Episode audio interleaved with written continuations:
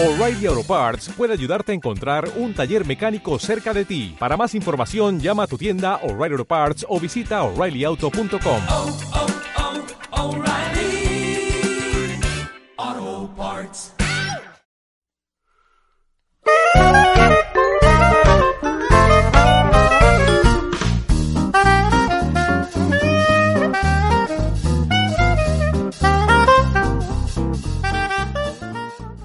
Muy buenas y bienvenidos a un nuevo Charlando con. En este caso no va a ser Charlando con Tere, sino que vamos a inaugurar una nueva mm, sección, un nuevo Charlando con, en este caso con Elena Ramírez. Muy buenas, Elena, ¿qué tal?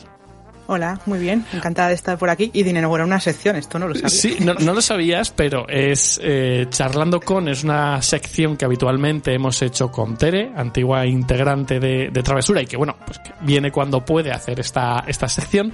Y eh, en tu caso, en el caso de, de Elena, para todos los que no la conozcáis, pues aparte de ser oyente del podcast, también es autora, autora de fantasía, y pues hemos eh, estado dándole vueltas a cómo enfocar una entrevista, porque yo tenía muchas ganas de hablar con ella y hablar de, su libro, del que vamos a hablar a continuación, pero hemos decidido aprovechar que sabe un montón de fantasía y que a mí me gusta mucho eh, lo que sabe y cómo lo cuenta. Eh, he decidido traérmela durante un ratito más largo y aparte de, de, hacer la entrevista sobre el libro, vamos a hablar a lo largo de una serie de tres audios adicionales que podréis escuchar una vez a la semana de distintas distintos ámbitos o distintos conceptos relacionados con la fantasía, la fantasía clásica y demás. Pero bueno, en el audio de hoy es el más tradicional quizá de todos porque lo que vamos a hacer es hablar contigo, Elena, sobre tu próxima novela, que bueno, de que esto lo estemos publicando, la novela va a estar ahí, ahí ya llegando a, las estanterías de, de, las librerías porque publicas La profecía de las espadas con nuevo editorial, ¿verdad? Sí, sí, en teoría ya está, ya debe estar ahí en circulación porque de imprenta ya salió y ya, yo ya tengo mis ejemplares de autora y también los, los libros que se reservaron y que van con dedicatoria mía, pues eh, ya mañana salen para sus respectivos dueños. Así que a lo largo de esta semana o así deberían ya estar ya estar en librerías. Vamos, es decir, que cuando estéis escuchando esto, si veis que os llama la atención, vais a poder ir directamente a compraros el libro, que yo ya os recomiendo eh, de antemano, pero bueno, Vamos a contar un poquito de qué va eh, la profecía de las espadas y antes de empezar, Elena, si quieres, lo que podrías hacer es hacernos una breve un breve resumen barra sinopsis de lo que nos vamos a encontrar en el libro, porque eh, después hay mucho que contar.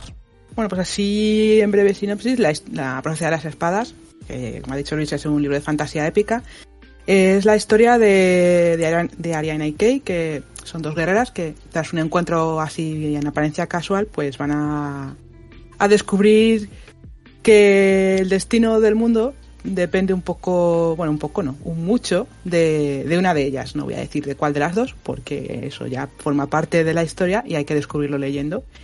Y junto a ese descubrimiento también van a descubrir cosas sobre sus respectivos pasados y el pasado de sus pueblos, porque eh, ambas son de pueblos distintos y tienen bueno, tradiciones distintas y demás. La historia del libro gira en torno a ese encuentro casual y una profecía que tiene un significado especial para ellas, aunque al principio no lo van a saber, pues eh, anuncia la llegada de o el regreso de un antiguo, digamos, mal entre comillas, por así llamarlo, y, y las señales que lo vaticinan. Y a partir de ahí la historia pues gira en torno a cómo construyen su relación ellas y cómo se van ganando la confianza mutuamente, porque aquí también este libro va de confianza y de encuentros y de amistades y de traiciones y, de, digamos, eh, como, viene la sinopsis propiamente de, sueños rotos y promesas rotas y nuevas esperanzas y nuevas promesas. Es que de, de, primeras, a mí que la fantasía épica eh, siempre, bueno, ya lo sabes, es, un género que me encanta leer. Con la sinopsis, cuando la estaba leyendo, que he de decir que la leí hace un par de días, no la había leído hasta ahora, me llamó muchísimo la atención porque, por varias de las cosas que comentas, que, que acabas de comentar. Para empezar, el tema de esa profecía que va a provocar que una de las dos protagonistas de la historia tenga quizá el destino del mundo en sus manos y el otro detalle que lo que comentabas ahora mismo es esos sueños y eh, promesas rotas. ¿Por qué me llama la atención esto? Porque mm, tengo la sensación, corrígeme si me equivoco, de que pese a ser fantasía épica, el desarrollo de personajes y los sentimientos de los personajes van a tener un papel muy importante. O eso me da la sensación, esa sensación me da al leer la sinopsis, ¿no? Sí, sí, estás, estás en lo cierto. Lo- Los sentimientos son importantes y además la relación entre las dos protagonistas es un eje central de la novela. De hecho, cuando empecé a escribir esta historia era el eje central de la historia, pero según fue desarrollándola y fue creciendo, y como suele ocurrir cuando escribes una historia sin, sin mapa y sin brújula, pues se, se te va de las manos un poquito y Sí, se ¿no? desborda y aparecen muchos nuevos elementos que hay que integrar. Y al final hay eh, su relación es central, pero y está entretejida con, con lo que está pasando o lo que no exactamente con la causa de lo que está pasando, pero sí que determina las decisiones que ellas tienen que tomar para, para poder hacer frente a lo que está pasando y hacerle frente de una manera, digamos, en la que puedan salir de todo con vida, teóricamente. Así, por no adelantar mucho. Vale, me- es que me gusta mucho lo que cuentas porque en el fondo, quizá uno de los problemas, luego hablaremos de esto, uno de los problemas que puede tener la fantasía clásica eh, épica es que muchas veces se centran más, eh, algunos de los libros, no digo que esto sea siempre así, derrotar al mal eh, y, se centra siempre la, atención en eso y se deja un poco de lado ese- esa construcción de personajes, esa relación entre personajes que sí forman parte de la historia, por supuesto, pero hay veces que da la sensación de que no se le da toda la importancia o, no se centra el foco lo suficiente en, en esa parte. Y entonces me ha gustado mucho lo que cuentas porque al final estamos ante una historia de fantasía épica, pero dándole solución a ese problema que yo he visto que me pasa con incluso con algunas de mis sagas favoritas. No, sí, es, sobre todo yo creo que en fantasía clásica creo que es muy habitual, ¿no? Es el, la gran, bueno, la gran imagen, el gran mal y, y los personajes que tienen que luchar contra él y, y no hay más. Es decir, como que separan sus vidas, no tiene, o sea, es el momento de la historia, ¿no? Lo vemos, por ejemplo, con el gran clásico de todos los clásicos, que es el Señor de los Anillos. eh, Sí, los personajes es como si no tuviesen más vida que la aventura y llegar al final de la aventura. Bueno, en, en esta novela de la profecía y en la, la anterior, eh, yo siempre, y en todos los proyectos que llevo de escritora, siempre intento que el trasfondo, o sea, que el, el mal o la amenaza de turno sea el fondo para sobre el que se construye también la relación de personajes y el desarrollo de personajes. Y que eh, ese destino inevitable o, parci- o parcialmente inevitable, eh, cómo influye en la relación y en la construcción de relaciones y, en los propios personajes en el modo individual, es decir, cómo lo afrontan ellos, es decir, cómo afrontar ser el elegido entre comillas, porque aquí no se trata tanto de elegidos especiales, sino de herederos de algo. Y, y cómo se afronta eso y, y el hecho de que tengas sobre tus hombros eh, una responsabilidad tan grande y que lo que implica esa responsabilidad al Claro. final de, de la aventura. Claro. En, en ese sentido, ¿qué me puedes contar sin entrar en el terreno del spoiler? Que ya sabes que está penado con la muerte, pero sin entrar en el terreno del spoiler, ¿qué me puedes contar de, a ver si digo bien los nombres, si no, pues ahora me corriges, de Ariana y Kay, que son las dos protas? ¿Qué, digamos, qué crees que define a cada una de ellas eh, para que nos podamos hacer una idea? Bueno, pues esta es relativamente fácil. Ariana es una guerrera por convicción, es decir, desde que era pequeña quiso seguir el camino de la espada. En mi mundo de, fantasía esto es posible para todo tipo de personajes, aquí no hay problemas. Y, su padre le concede ese deseo y, a través de una maestra aprende a manejar la espada y se convierte en una guerrera de, la casa de su padre, que es un marqués de- del reino de, de Cavendor, que es donde tiene lugar el principio de la historia. Y tiene unos valores muy concretos de si eres fuerte, tienes eh, el deber y la obligación de proteger al débil y de ayudar a aquellos a los que no se pueden defender. Y lucha eh, por su patria eh, y por defender a su rey y a su, y a su tierra. Y bueno, posteriormente a, esa, a ese deber se aplica, se, une también el, el destino del mundo, ¿no? Pero en principio esos son sus valores. Con Kei es distinto. Kei es una guerrera también, pero proviene de un pueblo donde desde muy pequeños, no, desde que tienen cinco años, para que hagáis una idea, les, les, les envían a un sitio donde tienen que aprender a luchar y, y aprender a dejar de confiar en todo el mundo. No, tienen que cortar toda relación personal y de confianza porque tienen que aprender que la traición puede llegar desde cualquier lugar, incluso desde amigos o familiares. Entonces, es, en ese sentido, en el, el, sentido de un pueblo muy guerrero es muy parecido a, podríamos decir, a, a, lo que es Esparta, la Esparta griega. Estaba pensando en eso. Sí, pero sin, eh, sin la idea, la, el, sin la idea esa de patria basada exactamente así, sino más en, en lo que les une es la tradición y la costumbre de, de su pueblo, de ese pueblo, lo que llevan haciendo vale. desde que ellos tienen memoria. Y claro, esto que hace que, que pues sea naturalmente desconfiada. Además, en el libro se explica, hay un pasaje en el que se explica bastante más por qué tiene tan metido eso dentro. Y, y, y no, ella no, no entiende que siendo fuerte tengas que defender a los débiles como, como Ariana, sino al revés. Es decir, si los débiles no se pueden defender, es mejor ahorrarles el sufrimiento y dejar que, que mueran. Que mueran, ¿no? Sí, entonces, eh, en ese sentido, en, la evolución de personajes aquí está mucho más en el lado de Kay. Evidentemente, ya os he dicho que la confianza es un tema central y en este caso la confianza, quien tiene que aprender a, a confiar, gestionarla ¿no? es, es Kay. Porque Me... Ariana no tiene ese problema. Vale, y mmm, si por algo en su momento eh, se caracterizaba tu novela anterior, Crónicas de la Magia Sellada, o era una de las cosas que quizá a ti más te, más te gustaron del proceso de, creación, porque me acuerdo de, de la época, era cómo fueron apareciendo personajes secundarios que fueron ganando protagonismo y que eh, al final eh, tenían una profundidad que muchas veces no esperas de un personaje secundario. En este caso, ¿vamos a tener personajes secundarios o la historia se va a centrar más en ellas dos? Bueno, la historia se centra prácticamente en ellas dos, pero sí que es verdad que hay personajes secundarios con relativa importancia. De hecho, cuando estaba escribiendo, eh, como he dicho, está basado en un fanfic, por lo cual los personajes están más o menos definidos. Pero a mí me encanta crear personajes. Es una cosa que. Y claro, el fanfic te constriñe los en los personajes, en el nombre de los personajes y tal. Cuando yo luego lo pase a novela, ese problema claro. no iba a existir, pero cuando lo estaba escribiendo, en su momento sí.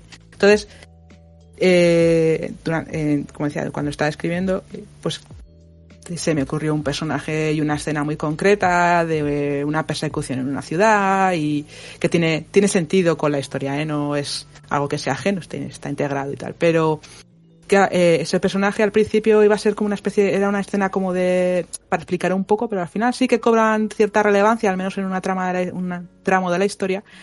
Y, y para Kate también tiene, ese personaje en concreto tiene cierta relevancia ese personaje y otro más que hay antes, pero bueno, eso ya es hacer spoilers. Entonces, vale, vale. Ahí no podemos entrar.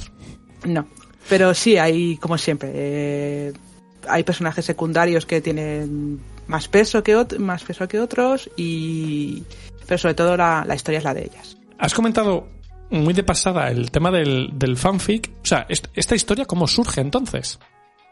Pues allá por hace mucho tiempo, no, explicaré, no especificaré años, para no hacernos sentir mayores. Vale. Eh, yo veía un anime que, bueno, me gustó, me gustaba bastante entonces y, de, y en esa, esa, época todavía escribía fanfics, pues tenía tiempo y me daba la vida para ello.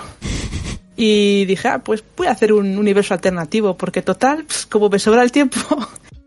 y, y, dije, pues voy a poner estos personajes en una historia de fantasía, que así, pues darle un poco un giro de tuerca también, porque además los personajes, aunque son están basados en el original del anime, eh, estaban cambiadas sus personalidades un poquito, no eran exactamente iguales.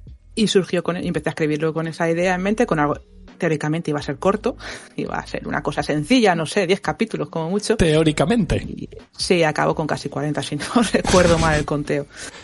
Eh, Lo de escribir fanfic siempre ha sido, o bueno, hasta hace poco era una afición mía y como para mí siempre han sido la forma de, pues de probar cosas que no pruebas habitualmente. Y Claro. En escritura, quiero decir. Y también cuentas con, con el feedback de la gente, pues, pues es una, no sé, un método para, para mejorar como escritor. Y, y en, en aquella época esta serie era la que más me tiraba y escribí bastantes fanfic de ella. Lo que pasa que este fue el que creció inusualmente más y tuvo su, su muy buena acogida porque acabó traducido al inglés entero, que eso también tiene... Mm, Tiene su aquel. ya te digo, fíjate. O sea, tuvo que tener buena acogida, sí, sí, sí. Sí, sí. Bueno, yo, eh, cuando lo retiré, porque obviamente cuando lo convertí en novela y lo registré eh, para no tener Claro. no tenerlo por ahí danzando y tener problemas de derechos de autor y demás, sobre todo por la gente, sobre todo por la página que lo publicó en inglés también, porque eh, no tuviese ningún problema con la editorial en el futuro y demás. Pues todavía seguía gente hasta pues hasta el año pasado, yo creo, me preguntaban si sabía, pues, que, mm, por él, ¿no? Que lo habían empezado a leer o querían volverlo a leer, si se lo podía conseguir. Hombre, no. Digo, pero va a salir en, en novela, adaptada, con nuevos personajes y demás, pero la historia es igual. Claro, pues ahí tienes la oportunidad de, de volverlo a leer, porque de hecho estabas diciendo que la cosa se te alargó, eh, lo que tú tenías pensado que fuera algo cortito, se te alargó, y es que, si no me equivoco, estamos hablando, Elena, de un libro que vas a publicar de más de mil páginas, ¿verdad? Sí, 1062 exactamente. Que se dice pronto, ¿eh? Mm, ¿Qué se siente al publicar un libro tan, tan tocho? Pues por una satisfacción, porque te das cuenta de que eres capaz de escribir mil y pico páginas. En, en Word era 1200, o sea que os hagáis una idea un poquito más fácil. ¿no? Sí, sí, sí. Y por otro lado, un poco de, de- de duda, ¿no? Te queda la esa de, bueno, a ver, es que igual he contado demasiadas cosas que no hacía falta contar, igual se podía recortar más de un sitio, que luego eso ya depende de cada lector. También os digo que cada uno tenemos nuestros gustos y lo, y hay gente a la que le gusta leer más en profundidad sobre perso- los personajes que van apareciendo y profundizar más sobre el mundo, siempre que no resulte excesivamente pesado. y Claro. Y, y otra gente que prefiere ir más al meollo de la cuestión. Yo eh, cuando cuando era el fanfic, pues me podía explayar lo que quisiera, entre comillas, porque la gente, yo veía que había un buen recibimiento de capítulos, los capítulos eran largos y tenían buen recibimiento. Y dije, pues bueno, pues seguiremos hasta que llegue al final de la historia. Ver, en perspectiva, yo creo que no hay muchas cosas accesorias en la historia. De hecho, las revisiones posteriores ha ido quitando, se han ido quitando cosillas.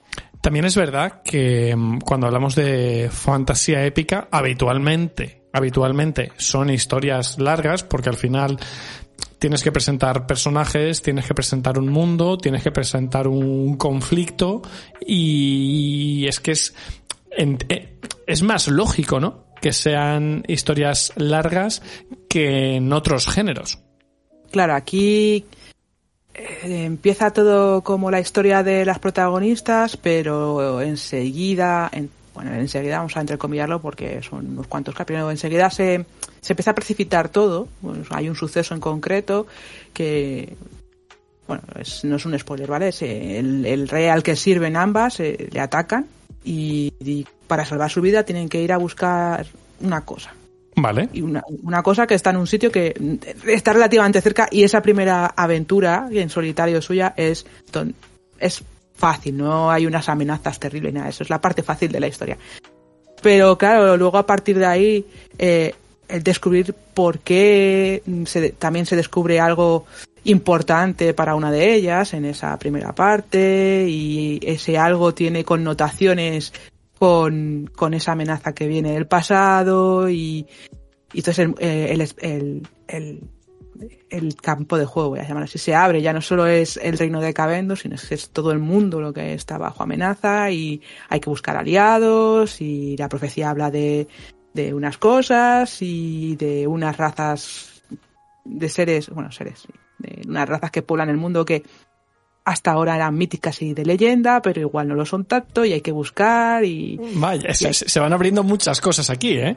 Exactamente, y bueno, van apareciendo más elementos. Hay, bueno, no, hay, hay también la mención de unas de unos objetos que son unas armas determinadas que también tienen mucha importancia y sobre todo es recuperar un poco el, el pasado de ese mundo que la humanidad pues ha ido perdiendo, pero hay otras razas por ahí que no lo han perdido y entonces tienen que dar con ellas para pues para poder hacer frente a este enemigo que del que ahora mismo no saben mucho, pero que está ahí y, es, y está ahí y está muy cerca, de hecho, más cerca de lo que ellos imaginan en ese momento o saben.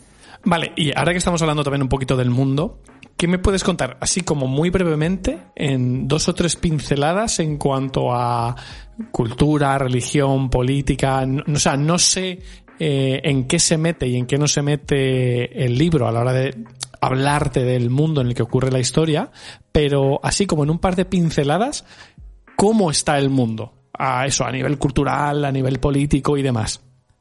Bueno, pues eh, la verdad es que no me meto mucho ahí en política, en, este, en esta novela precisamente no, porque es más la amenaza global y demás, ¿no? Ajá. Pero el primer continente donde se desarrolla la historia son varios reinos, cada uno tiene su forma política y en el pasado ha habido guerras entre ellos, ahora están en una especie de paz más o menos que no pueden, pues florece el comercio y demás y culturalmente son muy parecidos, la verdad. Y a lo mejor, pues las típicas diferencias, ¿no? Que contarías de norte a sur, o, Claro. o, o de reinos más tirando hacia el comercio, por- más expuestos a la, a la variación cultural y demás. Religiones, tampoco en esta historia no hay no hay real- no tienen realmente peso las religiones. Sí que están, sí que se habla de dioses, pero y eh, para que os hagáis una idea, no hay una religión dominante propiamente dicha y luego cada cultura tiene sus dioses, pero en, eh, y si esto sí se habla en la novela, eh, hay algún, no recuerdo qué personaje dice, pero bueno, cada to- eh, vosotros tenéis vuestros dioses, nosotros tenemos los nuestros, pero en realidad son los mismos, ¿vale? Para que Vale, no sé vale. bien cómo, cómo traslado, pero no hay un choque de No hay un choque cultural o religioso entre religioso zonas, ¿no? exactamente no. Vale. No porque sí que tienen están ahí mencionados y cada pueblo y cada raza tiene sus dioses y de hecho parte de toda esta movida de la historia tiene que ver con acciones de los dioses en su momento. Lo que pasa es que no no están ahí, no tienen injerencia directa, ¿eh? no están ahí moviendo hilos ni nada. Eso, de hecho, habla, se habla del libre albedrío de, las criaturas de este, de este mundo. No ayudan de vez en cuando, pero no ingieren. Vale. Y mm, ya por, ir encarando el, el final de la entrevista, entiendo eh, que con 1062 páginas estamos hablando de historia autoconclusiva o se nos abre aquí la posibilidad de mm, eh, ver más aventuras en este mundo. No, es historia autoconclusiva, así que empieza y acaba en las mil páginas, afortunadamente para todos. Y no, no, no más historias porque la historia está cerrada para todos los personajes. No. Salvo, como siempre digo, salvo que más adelante se me dé por escribir un pequeño complemento ahí que publique en, en internet para acceso público. Ajá. No, no. Esta, Vale. esta historia está, está cerrada. Vale. Y mm, en principio, ¿dónde vamos a poder encontrar el libro? Pues en la página, en la store de la editorial, de Nuevo Editorial, Vale, pero bueno, recordemos que no sé si lo hemos dicho al principio o no, que es No Editorial, N O W Editorial. No. en- ¿No? W no, O, U, U normal. Es. N-O-U editorial. Vale. Y mm, vale, entonces podemos encontrarlo en la, en la propia web de, mm, de la editorial y en algún sitio más. Pues está la FNAC, si no recuerdo mal, eh, y en algunas librerías que he estado mirando antes, además, y en, librerías en general, lo, po- supongo que lo podréis pedir y os lo llevarán porque Y, y- Y- y entiendo eso, que lo que tú dices, ¿no? Que si, si te acercas a tu librería y Sí. lo pides, te lo, te lo pueden traer, ¿no? Pues, eh, Elena, algo así que se me haya pasado, que digas, a mí me gustaría hablar de esto, ¿hay alguna cosita que se nos haya quedado en el tintero? Mm, No, bueno, sí que cuando leáis la historia y descubráis el Dragon Puenting, que es una marca registrada, voy a dejarlo caer, eh, ya me Puenting. contaréis qué os parece esa forma de batallar a lomos de un dragón, que es, creo que es uno de los conceptos originales de la novela. De hecho, yo no lo he visto en otro sitio. Me, gusta el concepto así de primeras de Dragon Puenting. Eh, me- me- en mi cabeza me puedo imaginar algo, pero bueno, cuando lo lea, a ver qué tal. Y mm, bueno, entiendo que, eh, como tú dices, ¿no? Eh, también si en el futuro o lo que sea eh, publicas alguna cosita adicional en formato digital, eh, podrán encontrarlo si te siguen en, en redes, ¿no?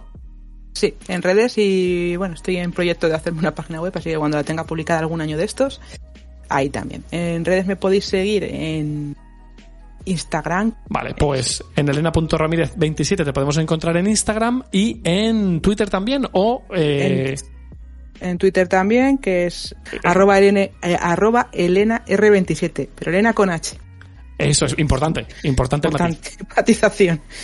Bueno, pues Elena, ha sido un placer tenerte aquí porque además eh, yo llevaba mucho tiempo quisiendo, eh, queriendo que te pasases por, por travesura. Eh, por fin hemos tenido la oportunidad y lo has dejado caer. Estás trabajando en otras cosas. Eso significa que muy probablemente eh, no va a ser la última vez que te tengamos por aquí. Ahora sí que es cierto que vamos a grabar más cositas tú y yo, pero es posible que en el futuro vuelvas por aquí, ¿no? Pues sí, espero que sí, ojalá. Ojalá pueda volver con más novedades literarias. Si saco el tiempo para escribirlas, que sí, sí tengo, tengo proyectos abiertos, de, tanto de fantasía como de ciencia ficción, que estoy ahí embarcándome también en, ese género. Pues bueno, eh, por lo demás, ya sabéis, si eh, decidís leer eh, La profecía de las espadas, ya sabéis que podéis comentarnos también a nosotros en nuestras redes sociales, nos comentáis qué os ha parecido y nos vamos a despedir aquí y nos vemos eh, Elena, la semana que viene con otro audio. No vamos a desvelar de momento de qué. Lo descubrirán la semana que viene. Así que un placer y hasta la próxima. Hasta la próxima.